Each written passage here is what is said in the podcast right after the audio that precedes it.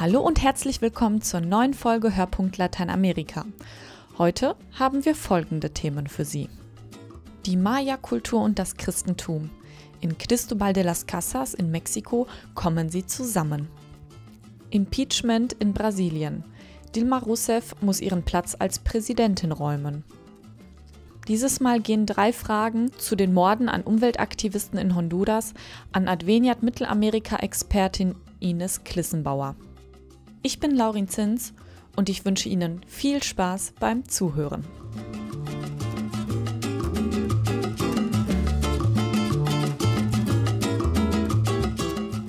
Die Maya in Mexiko sind berühmt für den Anbau von Mais, ihre Mathematik und für ihren hochentwickelten Kalender.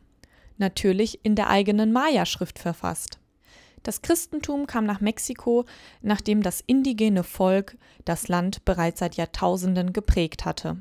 Wo die Schnittmengen zwischen Maya-Kultur und Christentum liegen, erklärt Bischof Arismendi in Cristobal de las Casas. Hilde Regenita hat mit ihm gesprochen. Die Kapelle hier bei mir im Haus stellt eine Synthese aus der Maya-Kultur und der christlichen Kultur dar. Es gibt da keinen Widerspruch oder Gegensatz, sondern sie ergänzen sich gegenseitig. Sagt der Bischof von San Cristobal de las Casas, Felipe Arismendi. Er steht in dem kleinen, lichtdurchfluteten Gebetsraum und blickt nach oben. Die Decke ist aus Glas und gibt den Blick frei auf die Pyramidenkonstruktion darüber. Die Pyramide ist ja in allen Kulturen ein Symbol der Transzendenz, nicht nur in der Maya-Kultur, die hier in Chiapas die ursprüngliche ist. Und dann sehen Sie die vier Farben, die für die Himmelsrichtungen stehen. Rot für den Osten, wo die Sonne aufgeht, und schwarz für den Westen, wo sie untergeht. Das ist auch der Kreislauf von Leben und Tod. Dann der Norden, der ist weiß wie der Schnee und wie die Farbe der Knochen. Ihm gegenüber der Süden, der ist gelb, wie die Fruchtbarkeit. Das Leben in den Augen der Maya-Völker ist es ständig in Bewegung. Und in seinem Zentrum stehen die Farben Grün und Blau. Blau für den Himmel und Grün für die Erde. Und die Maya nennen Gott Herz des Himmels und der Erde. En el centro está el corazón im Zentrum steht also das Herz und dieses Herz ist Gott, der das Leben mit dem Tod verbindet. Aus dem Tod macht er Leben und aus der Vergangenheit Gegenwart. Diese Symbolik greifen wir in den Glasfenstern der Kapelle auf. Das Blau, das für den Himmel steht, mit Sonne, Mond und Sternen. Das Grün steht für die Erde. Chiapas ist sehr grün und mit einer üppigen Vegetation. Dann ist da aber auch der Saiba-Baum, der heilige Baum der Maya und der Mais. Im heiligen Buch der Maya, im Popul Vuh, erschaffen die Götter die Menschen aus Mais, aus rotem, weißem, gelbem und schwarzem Mais, aus den Farben der Menschheit. Für die Maya, genauso wie übrigens auch für die anderen mittelamerikanischen Kulturen, sind die Menschen also aus Mais geschaffen und der Mais deswegen heilig. Und das alles lässt sich sehr gut in Einklang bringen mit dem Christentum. In Jesus Christus. Er verbindet Himmel und Erde. Er ist Gott und Mensch. Er kommt aus dem Himmel und er kommt auf die Erde und wird zu einem von uns. Und so steht in der Kapelle auch die Skulptur des gekreuzigten Christus im Mittelpunkt. Ein schwarzer Christus.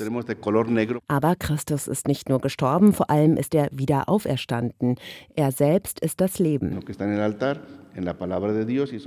Und dafür steht der Altar, denn dort wird Gottes Wort verkündet. Und natürlich ist Gott durch Christus das Leben im Allerheiligsten. Er ist wie die Sonne, die uns leuchtet, die Geschichte, die uns leitet, aber auch der Lebensbaum und das Brot des ewigen Lebens. Am Ende konzentriert sich also alles in Jesus Christus, der den indigenen Traditionen einen tieferen Sinn verleiht und sie sich weiterentwickeln lässt. Die Grundüberzeugung der sogenannten Theologia India, also einer Theologie, die den Glauben der Indigenen mit dem Christentum aussöhnt, sie miteinander verbindet. Viele in der katholischen Kirche tun sich noch immer schwer mit solchen Gedanken, befürchten einen Abfall von der reinen Lehre, eine Verwässerung der christlichen Botschaft. Felipe Arismendi, der selbst keine indigenen Wurzeln hat, kann solche Bedenken sogar verstehen. Ich hatte am Anfang auch Schwierigkeiten, als ich die Kultur der Maya noch nicht wirklich kannte. Bevor ich hier nach San Cristobal kam, wusste ich nicht, wie viel tiefe Weisheit sich in ihr verbirgt. Worauf es also ankommt, ist, sich dieser Kultur sehr ernsthaft und mit Sympathie anzunähern. Es wie Jesus Christus zu machen, der auch erst einmal 30 Jahre lang mit dem Volk zusammengelebt hat, bevor er das das Wort ergriffen hat. Wir müssen uns wirklich dem Volk zuwenden, den Menschen ganz genau zuhören, vor allem auch den Alten, damit sie uns helfen, ihre Traditionen zu verstehen. Und wir können ihnen im Gegenzug die frohe Botschaft des Evangeliums anbieten, die nicht da ist, um diese uralten Traditionen zu zerstören, sondern um sie zu ergänzen, um ihnen Fülle zu geben. Und in dieser Hinsicht erhofft sich Bischof Arismendi, der selbst übrigens ein guter Freund von Jorge Mario Bergoglio ist, viel vom aktuellen Papst. Franziskus ist Argentinier, deshalb kennt er natürlich die Wirklichkeit der Indigenen hier in Mexiko nicht so gut. Aber er interessiert sich ja für andere Kulturen an sich. Und es ist ihm ganz offensichtlich sehr wichtig, dass das Christentum diese Kulturen nicht zerstört, sondern bereichert. Er ist da sehr offen.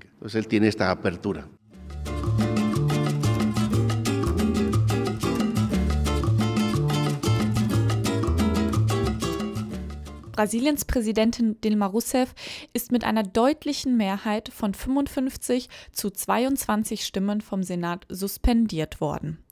Ihr Vizepräsident Michel Temer hat die Amtsgeschäfte für zunächst einmal 180 Tage übernommen. Über die dramatische Entscheidung im brasilianischen Kongress und die Reaktionen in der Bevölkerung berichtet Thomas Mills aus Rio de Janeiro. Está encerrada a votação, nós vamos proclamar o resultado. Donnerstag, der 12. Mai 2016. Um 6.30 Uhr morgens verkündet Senatspräsident Renan Calheiros das Ergebnis. Mit 55 zu 22 Stimmen beschließen Brasiliens Senatoren die Suspendierung von Präsidentin Dilma Rousseff. Für maximal 180 Tage verliert sie nun ihr Amt. In dieser Zeit wird der Senat über die Vorwürfe gegen die 68-jährige Politikerin der seit 14 Jahren regierenden Arbeiterpartei PT beraten. Im November erfolgt dann eine weitere Abstimmung, in der Rousseff mit zwei Drittel Mehrheit definitiv ihr Amt verlieren könnte.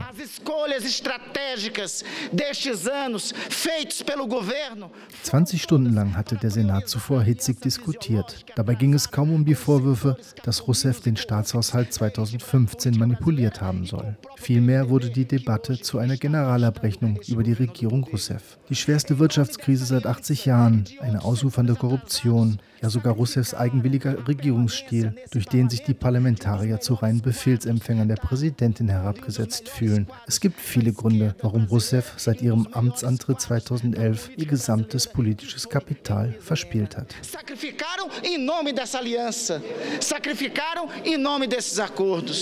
Eine Handvoll verbündeter Senatoren verteidigte die Präsidentin und warf der Opposition vor, einen Staatsstreich gegen Rousseff zu führen. Man gab sich kämpferisch, allen voran Rousseffs Verteidiger, der Regierungsanwalt José Eduardo Cardoso. In den Geschichtsbüchern wird einmal stehen, was hier passiert ist. Und wenn mich einmal mein Enkel fragt, auf welcher Seite hast du gestanden, dann werde ich sagen, ich habe alles Mögliche unternommen, um die Demokratie zu verteidigen, die Verfassung, für die so viele ihr Leben gegeben haben und gefoltert wurden, allen voran die Präsidentin.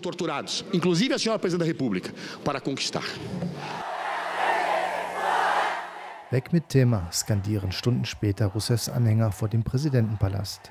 Michel Thema, Rousseffs Stellvertreter, hat soeben die Amtsgeschäfte übernommen. In den letzten Wochen hatte Rousseff nur noch zwei Worte für ihren ehemaligen Weggefährten übrig: Putschist und Verräter. Temer habe gegen sie konspiriert, im Stillen ihren Sturz vorangetrieben, um ohne den Umweg von Wahlen selber an die Macht zu kommen. Quando uma presidente eleita wenn eine gewählte Präsidentin unter falschen Anschuldigungen des Amtes enthoben wird, so nennt man das nicht etwa Impeachment, sondern Putsch. Não é impeachment. É golpe. Eu já sofri a dor indizível da tortura. Ich habe unter der Diktatur den unermesslichen Schmerz der Folter gespürt, habe bei meiner Krebserkrankung gelitten und heute muss ich wieder einmal Schmerz ertragen. Der Schmerz der Ungerechtigkeit ist unerträglich. Ich bin Opfer einer politischen und juristischen Farce aber ich werde nicht nachgeben. É perceber que estou sendo vítima de uma farsa jurídica e política. Mas não esmoreço.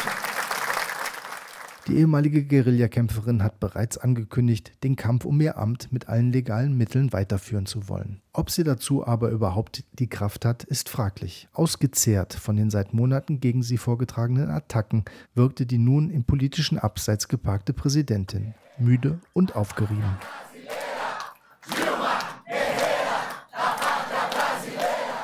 Man habe sie besonders hart angegriffen, weil sie eine Frau sei, glaubt Rousseff. Eine Meinung, die viele Brasilianerinnen teilen, wie die Kommunikationswissenschaftlerin Ariadne Jacques. Eu não tenho dúvida nenhuma que ao exercer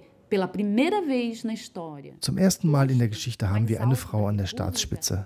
Dass man sie jetzt auf diese Art abgesetzt hat, hat damit zu tun, dass sie eine Frau ist. Denn unsere Gesellschaft hat immer noch eine rückständige, eingefahrene Macho-Kultur. Und das mitten im 21. Jahrhundert. A sua condição de mulher dentro de uma sociedade profundamente machista ainda em pleno século XXI. Doch auch in der eigenen Partei soll laut Beobachtern zuletzt die Unterstützung für Rousseff abgebröckelt sein. Man mache sie dafür verantwortlich, das 2011 von Ex-Präsident Luiz Inácio Lula da Silva übernommene Regierungserbe durch Inkompetenz und Sturheit verspielt zu haben. Ihr Ziehvater Lula denke längst schon an die nächsten Wahlen Ende 2018, wobei ihm das Putschargument gut gelegen kommt, um von den hausgemachten Fehlern der PT abzulenken, glaubt der Soziologe Demetrio Magnoli. Die Narrative eines Staatsstreichs dient Lula und der PT-Führung. Ihnen ist es nicht wichtig, die öffentliche Meinung zu überzeugen, sondern die eigene Partei. Gelingt dies, dann könnte Lula 2018 wieder antreten. Denn dann wird Brasiliens Linke die Rolle Lulas nicht kritisch hinterfragen. Ob Putsch oder verfassungskonforme Absetzung, Antworten sind in Brasiliens derzeit laufenden politischen Chaostagen kaum auszumachen. Und ob Rousseff die Kraft hat, sich noch einmal zurück in ihr Amt zu kämpfen, steht ebenfalls in den Sternen. Brasilien, das Land der Zukunft, weiß derzeit nicht, wohin die Reise geht.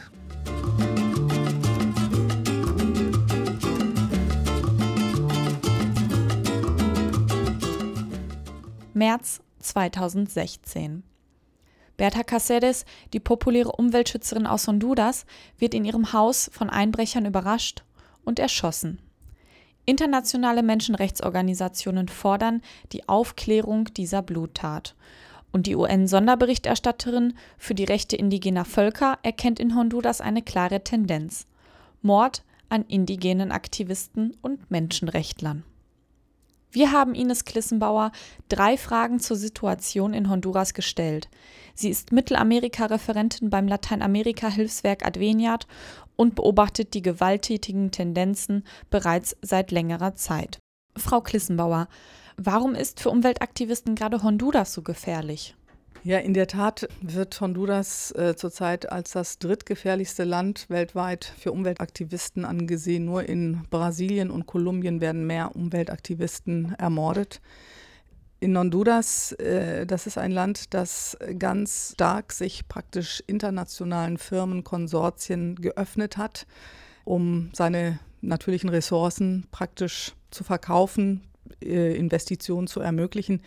Und ähm, es hat also sehr viele Großprojekte in dem Land und viel auf in, äh, indigenen Territorien. Der Staat und die Firmen, die daran beteiligt sind, die umgehen die ähm, Gesetzgebung, die geltende Gesetzgebung, auch die ILO-Konvention 169 zum Schutz der indigenen Völker und tun alles daran, um Big Business zu machen, ungeachtet der Rechte der Indigenen und der Gefährdung für die Bevölkerung und der Nichtbeteiligung. Und von daher ist es, äh, liegt es auf der Hand, dass eben äh, der Staat, die Firmen mitbeteiligt sind, daran eben Menschen im Widerstand Repressalien auszusetzen. Und das geht bis zum Verschleppen und bis zum Mord. Und der Staat tut nichts dagegen, um wirklich diese, diese Verfolgung auszusetzen, beziehungsweise er wird vielmehr auch angeklagt, dass er Teil dieses Systems ist. Nun ist es ja so, dass als Reaktion auf den Mord an Berta Cáceres der deutsche Maschinenbauer Voigt keine Turbinen mehr an das Wasserkraftwerk in Honduras liefern will. Der öffentliche Druck wächst. Hat der Mord zur Folge, dass sich etwas in der Umweltpolitik des Landes ändert? Also ich denke, da kann man sehr skeptisch sein. Berta Cáceres war praktisch das Aushängeschild Honduras und der Region eben für den Schutz der indigenen Rechte, aber gerade auch der Umwelt. Und ähm, dass sie ermordet wurde, das hat die Weltöffentlichkeit auf den Plan gerufen. Von daher tut der Staat natürlich jetzt alles, um sich den Anstrich zu geben. Er, er klärt den Mord mit auf. Es ist für ihn auch eine ganz große Schande, dass dieses passieren konnte. Und ähm, ähm, tut also jetzt so, als würde, hätte er eine reine Weste oder würde alles versuchen, um solche Verbrechen äh, unmöglich zu machen. Ähm, es ist aber kaum davon auszugehen. Ich glaube, das sehen vor allem auch die Organisationen vor Ort so. Der Staat ist daran beteiligt. Das ist jetzt so eine Art Kosmetik, dass das wirklich grundlegende Veränderungen in der Umweltpolitik der Regierung äh, führen wird. Daran zweifeln viele. Nimmt die Politik Einfluss auf die Aufklärung des Mordes an Caceres und ist zu befürchten, dass Politik und Wirtschaft die Aufklärung eventuell verschleiern wollen? Also es ist ganz klar, die Angehörigen von Berta Cáceres und auch die Organisation COPIN, wie viele Umweltorganisationen, die fordern eine international unabhängige Untersuchung dieses Mordfalles. Und das ist bislang nicht passiert. Die Regierung präsentiert zwar jetzt sechs ähm, Verdächtige oder beziehungsweise angeblich Verwickelte in den Mord.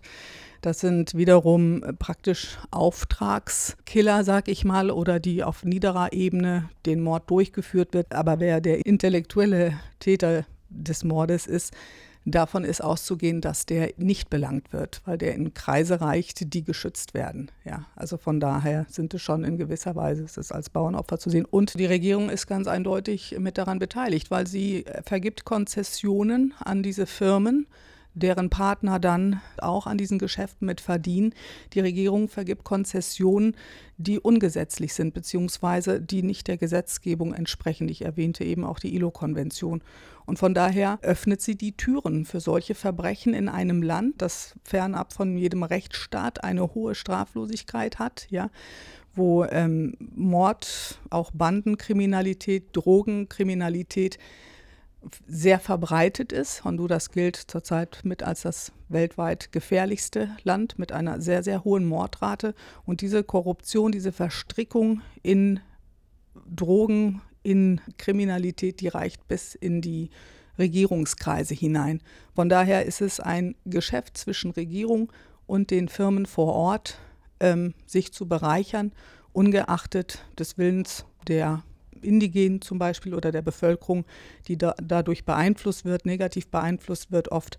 Und äh, es ist ein Geschäftsmodell, das durchgezogen wird. Und die beteiligten Firmen aus dem Ausland, die machen sich ein Stück mitschuldig, weil sie die Augen verschließen und sagen, gut, das ist äh, jetzt auf dem Tisch alles sauber, aber sie gucken nicht dahinter, was wirklich vor Ort passiert. Und das sollten sie schleunigst mal tun. Aber ob da wirklich grundlegend ähm, auch an den beteiligten Firmen aus dem Ausland da ein Politikwandel passiert, ein, ein Haltungswandel, das kann man nur hoffen und dahin in diese Richtung kann man unbedingt, muss man unbedingt drängen. Vielen Dank, Frau Klissenbauer, für das Gespräch und damit verabschieden wir uns. Vielen Dank an Sie fürs Zuhören und an Hilde Regenita und Thomas Mills für ihre Mitarbeit. Bis zum nächsten Mal.